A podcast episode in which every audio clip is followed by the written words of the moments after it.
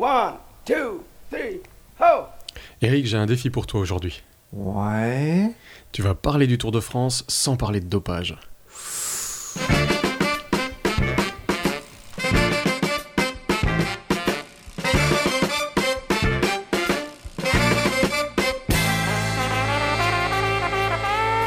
Vous écoutez la pause vélo et c'est l'épisode numéro 5. Aujourd'hui, on va parler du Tour de France.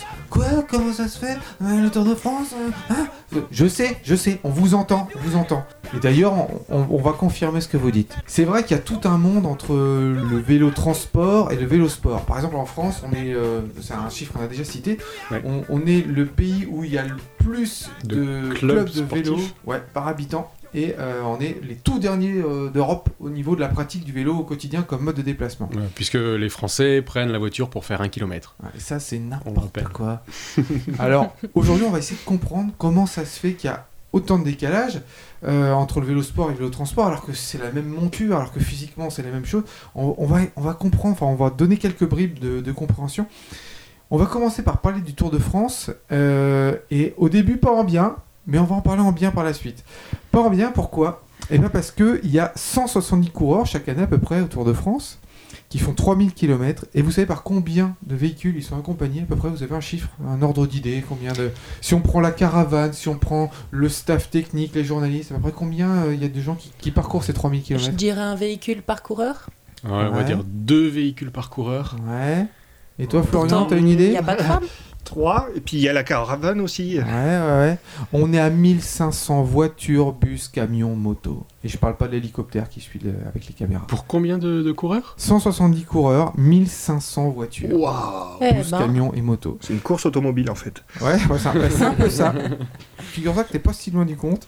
Euh, et il y a 160 véhicules dans la caravane. Vous savez, c'est euh, les véhicules qui précèdent, enfin qui sont juste avant le. C'est les Le véhicules tour. commerciaux. Voilà, qui sont déguisés en canettes, euh, en saucisson et tout ça. 160 véhicules. En plus de ça, on peut dire qu'il y a aussi des spectateurs qui viennent sur le, le- le bord de, de la route. Ouais. Camping-car surtout. Voilà, beaucoup en camping-car, ouais, qui suivent aussi tout le tour euh, ou en plusieurs étapes, qui sont aussi motorisés. Donc, on imagine les rejets de CO2, etc. C'est quand même pas terrible. Et puis, il y a euh, les déchets. Alors, il y a, il y a Ouais. un chiffre qui est, qui est sorti. En moyenne, les communes qui accueillent et qui sont traversées par le Tour de France collectent euh, 20 000, 20, 20 tonnes, pas 20 000, 20 tonnes de déchets euh, supplémentaires à cause du Tour de France. Alors c'est euh, les déchets euh, de la caravane publicitaire qui sont jetés euh, sur les côtés, etc. Il y a les déchets, les bidons qui sont jetés par les coureurs, la bouffe, etc. Il y a les déchets de, de toute l'équipe de presse. On, on dit que, enfin, souvent, c'est des tonnes et des tonnes de papier qu'ils produisent Ouais. et qui sont pas recyclés. Et puis aussi tout ce qui est médical, les hôtels, etc. Donc en gros, en moyenne, c'est 20 tonnes par commune. Vous imaginez un peu Alors, Je sais pas combien de C'est communes sont énorme. traversées, mais c'est énorme. Waouh. Voilà, donc je voulais Ok. commencer par mettre un carton rouge au Tour de France, Ouais, là, c'est pas très mais bon. c'est pour mieux le servir après. Parce que malgré tout, il y a des mauvais élèves qui ont envie de faire des progrès, et le Tour de France, eh ben, il a envie de faire des progrès. Je suis tombé sur une vidéo qui m'a vraiment fait beaucoup de bien, ça m'a fait plaisir de- d'entendre ça. C'est euh, les deux responsables de l'ASO, c'est le- l'as- le- l'organisme qui, euh, qui organise le Tour de France. C'est Amaury Sport Organisation. Écoutez ce qu'ils ont dit. des ambitions d'ASO, organisateur du tour, et d'inspirer tout un chacun à prendre sa bicyclette. Le vélo est moins coûteux, moins polluant et meilleur pour la santé que les autres moyens de transport en ville. C'est pourquoi nous avons lancé cette année, avec le concours de France Télévisions, une campagne de communication intitulée L'avenir à vélo, invitant les téléspectateurs à enfourcher leur bicyclette pour leur déplacement quotidien. LCL, partenaire du maillot jaune depuis plus de 30 ans, LCL a également axé sa campagne de communication cette année autour de toutes les pratiques du vélo. Enfin, le gouvernement vient d'annoncer un plan vélo pour renforcer l'usage de la bicyclette en France et nous nous félicitons de ce soutien des pouvoirs publics. Je ne vais pas vous apprendre grand-chose, mais lorsque j'étais gamin, le tour et le maillot jaune me faisaient rêver. Avant de regarder ou d'écouter la retransmission de l'étape, j'enfourchais ma bicyclette. Les enfants de mon âge qui, tous à l'époque, savaient faire du vélo. Ce n'est plus le cas. Et pourtant, la bicyclette n'a jamais été aussi tendance qu'aujourd'hui. Dans le pl- plan vélo annoncé par le gouvernement en septembre dernier, l'opération Savoir rouler a retenu mon attention. Faire en sorte que tous les enfants des écoles primaires à l'horizon 2022 sachent faire du vélo et respectent les règles de la sécurité routière sur des pistes sécurisées. Nous ne pouvons que nous mettre derrière fortement, nous Tour de France à Maurice Sport Organisation, pour défendre cette opération. Aragon disait La femme est l'avenir de l'homme, la bicyclette est l'avenir du vélo. La bicyclette du quotidien est l'avenir du vélo des champions, j'en suis certain. Tout ce qui sera fait pour tisser ce lien-là nous rendra plus forts. Lorsque deux gamins vont à l'école, à vélo, ont tendance à faire la course. Certains deviendront des champions, d'autres aimeront le vélo, aimeront le tour. Et quelle plus belle locomotive pour inciter à la pratique du cyclisme que la plus grande course du monde, le Tour de France. Vive le Tour Vive la France, vive la République. Amen. Alors ça, en fait, c'est un discours qui a été euh, enregistré pendant euh, qu'ils ont, il y, a- il y a quelques semaines, hein, pendant qu'ils ont dévoilé le, le, le parcours du Tour de France. Et euh, c'est vraiment une grande messe. Il y avait euh, grand écran géant, euh, une grosse foule qui était massée devant, des, des costards cravates. C'est un événement important.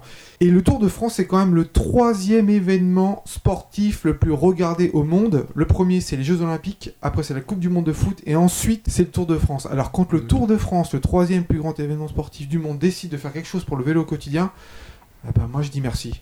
Ça peut-être Bah nous bon. aider. On n'a plus qu'à aller faire du lobbying à la FIFA et puis au CIO. Voilà, c'est ça. Voilà, c'est ça. C'est ça qu'il faut qu'on fasse. Non, mais je veux dire, vraiment, je pense, je pense sincèrement que ça peut, ça peut nous aider. Ça peut vraiment servir la cause. Ouais, quoi. tout à fait. Faut prendre tout ce qu'on a sous la main. On passe à une nouvelle rubrique? Le Guinness des records. Chers amis cyclistes, loin de moi l'idée de torturer votre arrière-train ou de vous faire perdre les pédales. Mais voici quelques records du Tour de France que vous pourrez vous amuser à battre ces prochains jours. Fais-nous rêver. Ouais, si vous n'avez toujours pas trouvé un esprit zen entre vos deux roues, vous pourrez bien atteindre le nirvana en y laissant votre vie. Alors, la vitesse la plus hallucinante atteinte sur la grande boucle est de 130 km par heure. So-. Attends, euh, électrique avec un réacteur derrière Non, non, non, non, mais c'était lors de l'édition 1966 en descente. Heureusement que c'est pas en Suisse, il se serait fait flasher. Ah, bah alors j'y viens, j'y viens en Suisse. Alors là, c'était dans le- la descente du Mont Ventoux. C'est le cycliste Lucien Aymar qui était flashé à cette vitesse.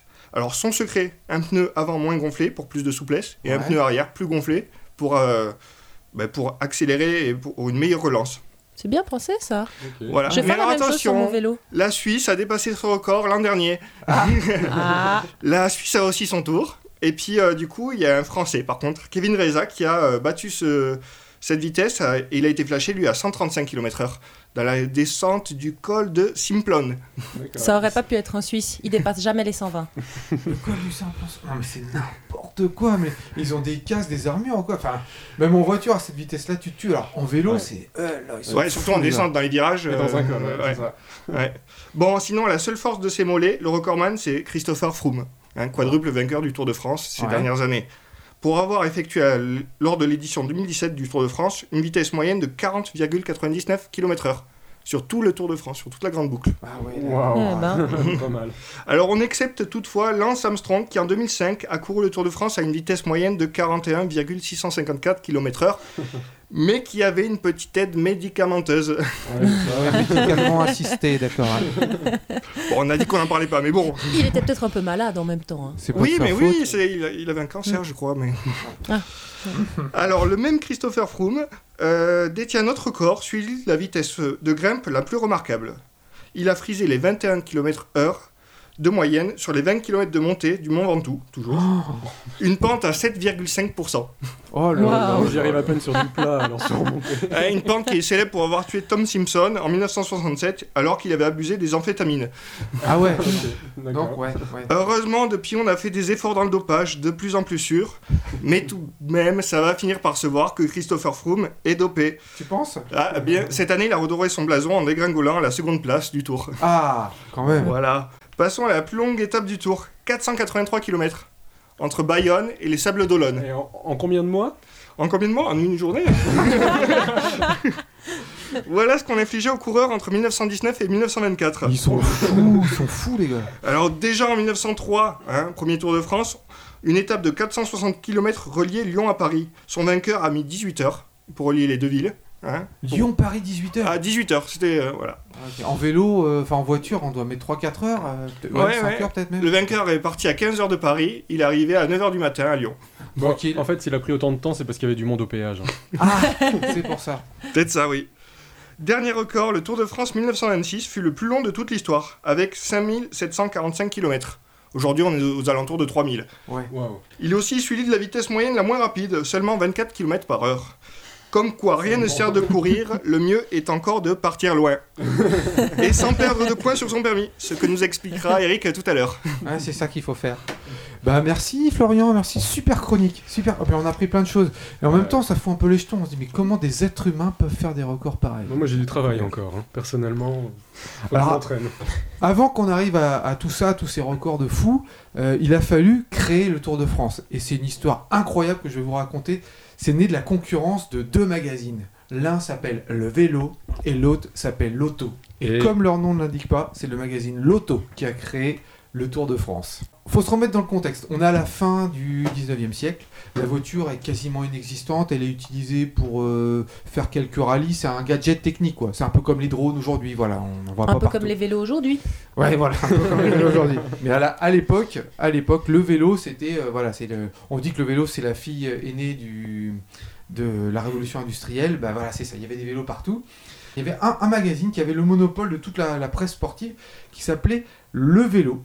Et à l'époque, on était en plein, euh, vous savez, le, le- le capitaine Dreyfus et tout ça, là, les, les, les procès, etc. Antisémitisme Voilà, donc il y avait euh, les Dreyfusards et les anti-Dreyfusards. Et il se trouve que le directeur du vélo, du magazine Le Vélo, était Dreyfusard. Et qui vivait avec euh, beaucoup de, de, de publicité des industriels du vélo et des industriels de l'auto.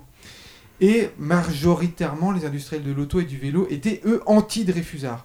Donc le directeur du magazine Le Vélo, il a dit terminé, je passe plus de pub de ces gens-là. Je veux pas faire la promotion, ça va peut-être me coûter, mais je ferai pas de promotion de gens qui sont anti-Dreyfusards. Du coup, les, euh, gens qui étaient dans, dans les industries se sont dit mais comment on va faire? Qu'est-ce que, Comment on va faire pour faire notre pub? Ils se sont mis à créer leur propre magazine qui au départ s'appelait L'Auto Vélo en 1900. Ça a été écrit en 1900, L'Auto Vélo. Alors, l'auto, L apostrophe auto. Ouais, ouais, ouais. Ok. Une auto euh, et un vélo. Enfin, c'était pour faire la, la promotion des deux, des deux modes de déplacement, mais surtout d'un point de vue sportif. hein. C'était surtout sportif. Et puis, voilà qu'en 1903, le créateur du magazine Le Vélo, il intente un procès au magazine L'Auto Vélo, qui gagne, et du coup, l'Auto Vélo n'a plus le droit de s'appeler Auto Vélo, il n'a plus le droit de mettre le mot vélo, il doit s'appeler. L'Auto. Du coup, les gens qui rédigent le magazine ont une grosse crainte, ils vont perdre les clients, les lecteurs qui s'intéressent aussi au vélo. Alors qu'est-ce qu'ils font pour prouver que eux, ils sont vraiment aussi à fond dans le vélo? Il crée le Tour de France? Exactement, en 1903, euh, le- en janvier, le procès est perdu, le magazine doit changer de nom, et en juillet, le Tour de France est créé par le magazine Lotto, pour pas perdre de clients. Qui va peut-être vous, vous étonner, ou vous allez voir peut-être le lien, c'est que autant le magazine Le Vélo était imprimé sur des feuilles vertes, autant le magazine Lotto est imprimé sur des feuilles jaunes. Jaune comme. ça vous dit euh, quelque chose, ça, le comme jaune maillot? Exactement, c'est ça qui aura donné ensuite le, le- la couleur du maillot jaune. Euh, et puis un nom qu'il faut citer quand même, parce que souvent il est repris, c'est Henri Degrange. Henri Degrange était le directeur du magazine, et c'est lui qui a créé le Tour de France. Donc on peut dire que voilà, c'est lui le, créateur. Et je vous propose maintenant qu'on écoute un peu d'histoire pour apprendre comment s'est déroulé ce premier Tour de France. Un peu d'histoire. Le premier Tour de France. C'est du 1er au 19 juillet 1903 qu'eut lieu la première édition du Tour de France. Elle se déroule en six étapes. Le parcours relie les principales villes de France, Paris, Lyon, Marseille, Toulouse, Bordeaux et Nantes. 59 coureurs prennent le départ face au café Le Réveil Matin à Montgeron dans l'Essonne. Mais seulement 21 d'entre eux figurent au classement général au terme des six étapes. Parmi ces engagés, on retrouve 48 Français, 4 Suisses, 4 Belges, 2 Allemands et un Italien. Par ailleurs, le règlement autorise l'inscription de coureurs pour une seule étape. Ainsi, 27 coureurs participent à une ou deux étapes isolées, sans figurer dans la course au classement général car n'ayant pas participé à la totalité de l'épreuve. Les coureurs reçoivent un brassard jaune et une bande de drap rouge à fixer dans le cadre de leur vélo et sur lesquels figure leur numéro d'engagement, afin de permettre aux contrôleurs de les reconnaître plus facilement, notamment la nuit. car certains, oui, certains coureurs pédalent également la nuit. L'un des favoris de l'épreuve, Maurice Garin, remporte trois étapes et le classement général avec près de 3 heures d'avance sur le deuxième, Lucien Potier, ce qui constitue le plus grand écart entre le vainqueur du tour et son dauphin dans l'histoire de cette compétition. La longueur des étapes, disputées pour partie la nuit, varie de 268 à 471 km pour un total de 2428 km.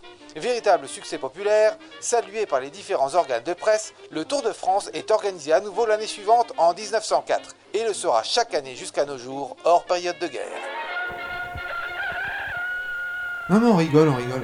Mais les gars, à l'époque, c'était pas comme aujourd'hui avec les vélos qui pèsent 2 grammes euh, en plastique, euh, machin. Non, non, non, c'est pas possible. À l'époque, les vélos, ils pesaient 20 kilos pour les premiers tours de France. 20 20 kilos. kilos, c'est le, prix- c'est le poids d'un vélo cargo, ça. Ouais, c'est ça. Et c'est pour ça qu'on les appelait les forçats de la route, parce que en plus, l'état des routes, c'était pas bitumé. Hein. À l'époque, il y avait quasiment pas de voitures. Donc c'était soit des chemins en terre, soit des routes pavées. Il y avait quasiment rien de bitumé. C'est incroyable les records qu'ils faisaient. Je, je lisais que en plus de faire 20 kilos, les vélos, ils avaient des jantes en bois parfois. Oh. Waouh. Euh, c'était euh, la folie. Et le, le, le dérailleur n'était pas autorisé sur le Tour de France au départ. Il était pourtant créé en 1895, le dérailleur. Alors il y avait des dérailleurs, les premiers faisaient 2 kilos. hein. C'était déjà euh, le poids des vélos actuels. Ouais. Euh, et c'est seulement en 1912 qu'il y a un coureur stéphanois qui a pris, le, qui a pris un, un- un dérailleur. dérailleur.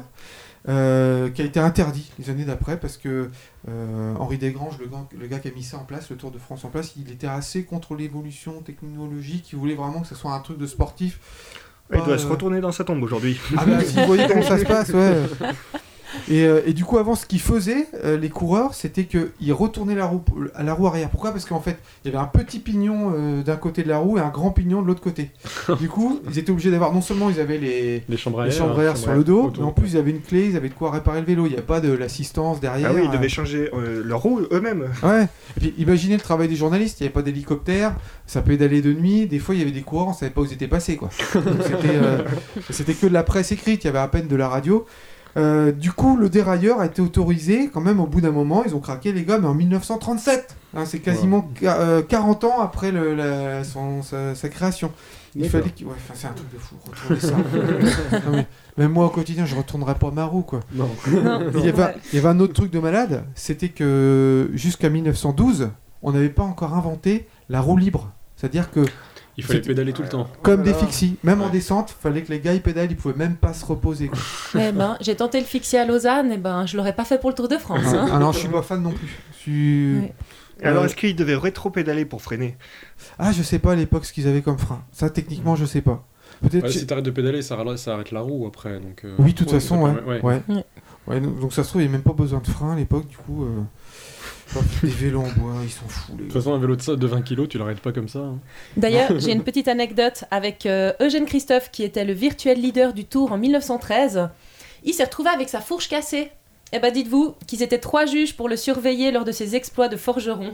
Ah, il a, il a soudé la fourche.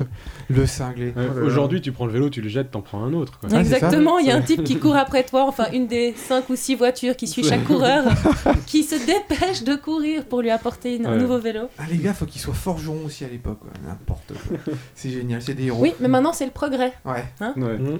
On a des gens qui travaillent pour nous. Et Enfin, vous connaissez des noms, des surnoms de coureurs? Ah, par Hmm. exemple, euh, le blaireau, ça veut dire quelque chose? Bernardino. C'était voilà. enfin, en fait, il y a beaucoup, énormément de, de coureurs qui ont des surnoms, et c'est ce qu'on va découvrir dans la minute inutile. Vélo vire, vélo volte. Où va la vie? Un requin, un scarabée, un gorille. Le peloton du Tour est une vraie ménagerie si l'on s'en réfère aux surnoms donnés aux coureurs, lesquels sont aussi affublés de pseudonymes faisant référence à leur terre d'origine ou à leurs caractéristiques physiques. Dans le bestiaire de la grande boucle, le Colombien Nairo Quintana a été surnommé le scarabée, animal au style ramassé et dont la force immense est proportionnellement peu en rapport avec sa petite taille.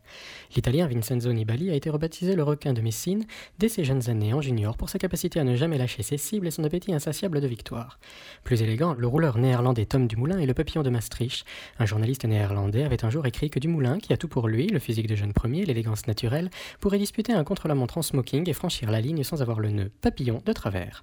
D'autres surnoms sont moins compliqués à décoder. Le britannique Chris Froome et le Kenny en blanc, le maillot jaune est né au Kenya, et son compatriote Mark Cavendish est The Man of Man, référence à son île de Man natale.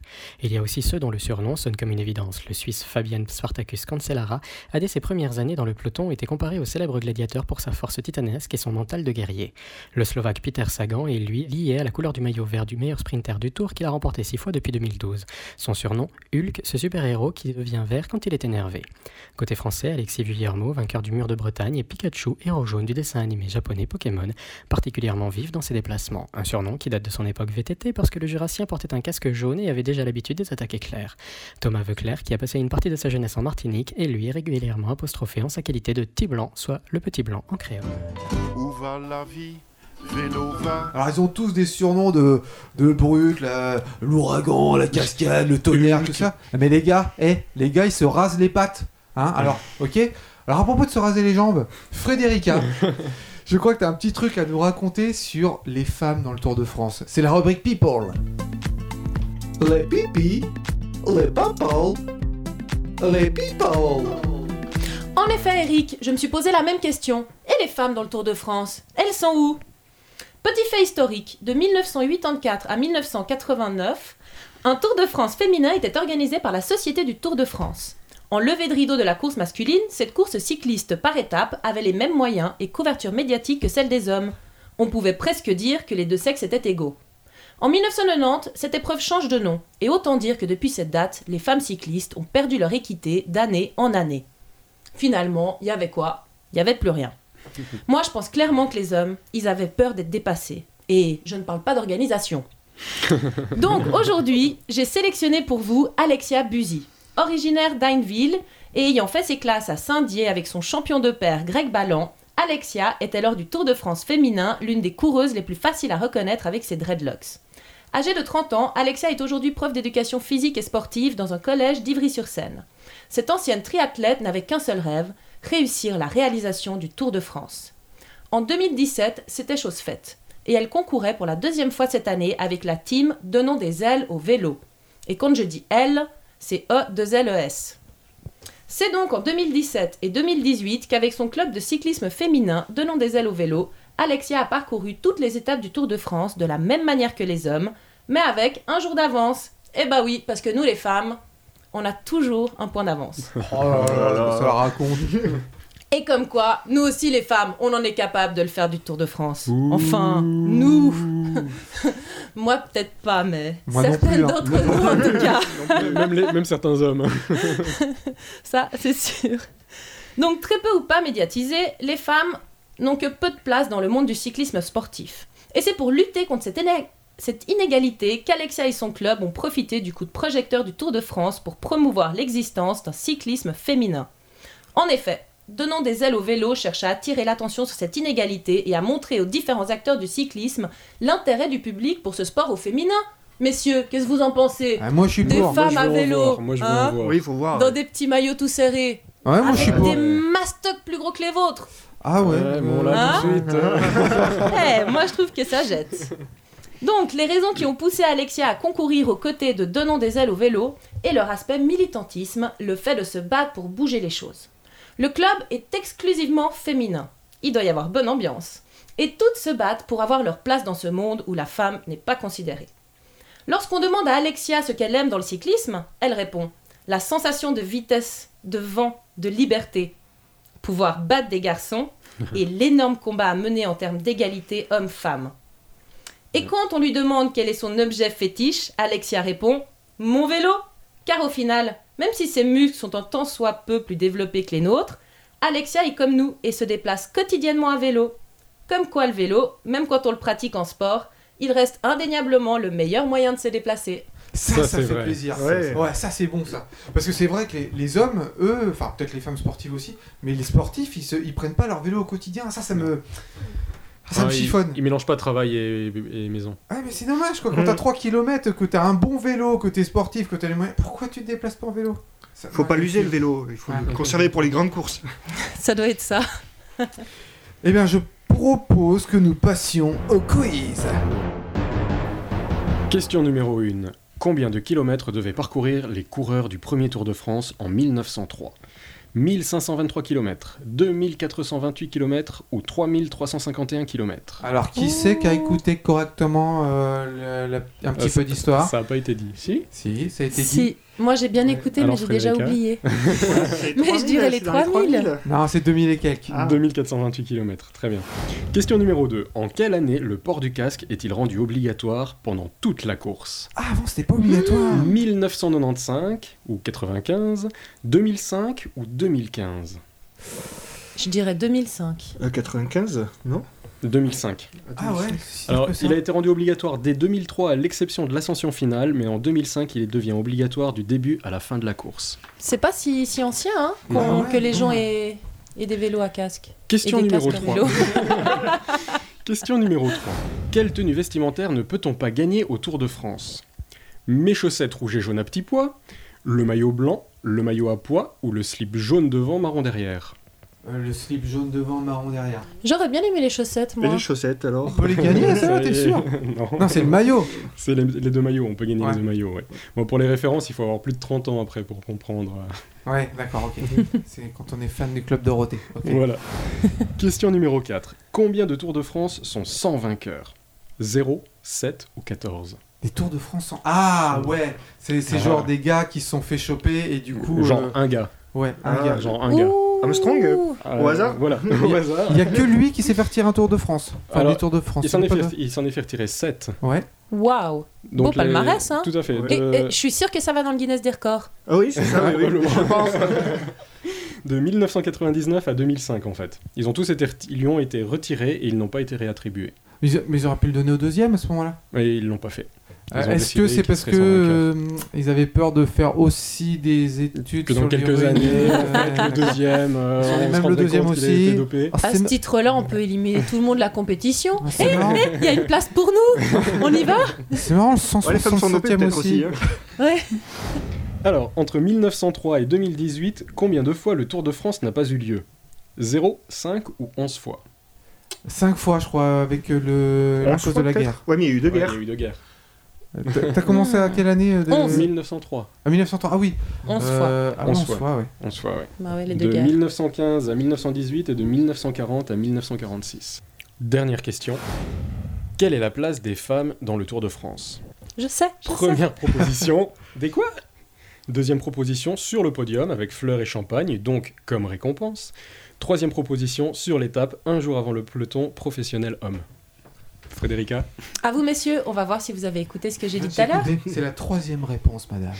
Ouais, un jour avant. Bravo. Euh, Je pense que la deuxième, elle a l'air juste aussi, quand même. Quoi. La Je dirais que la Oui. deuxième, ce serait la plus juste des trois. hein, Ouais. Parce qu'il n'y a pas de raison de faire de différence. Mais je crois aussi, à propos du, du- des femmes sur le podium, ils ont parlé à un moment donné de, de mettre des enfants plutôt, parce que c'est vrai que euh, juste. Ça fera plaisir au curé, ça.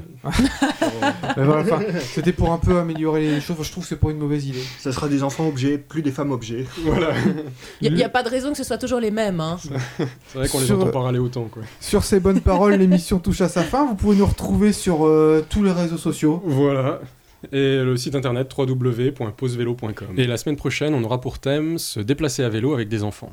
Donc on vous expliquera tout plein de trucs niveau matos, tout ce qu'on peut faire, qu'on les carrioles, etc. Tout ce qu'on peut ajouter. Tout à fait, tout ce qu'on a essayé en tout cas.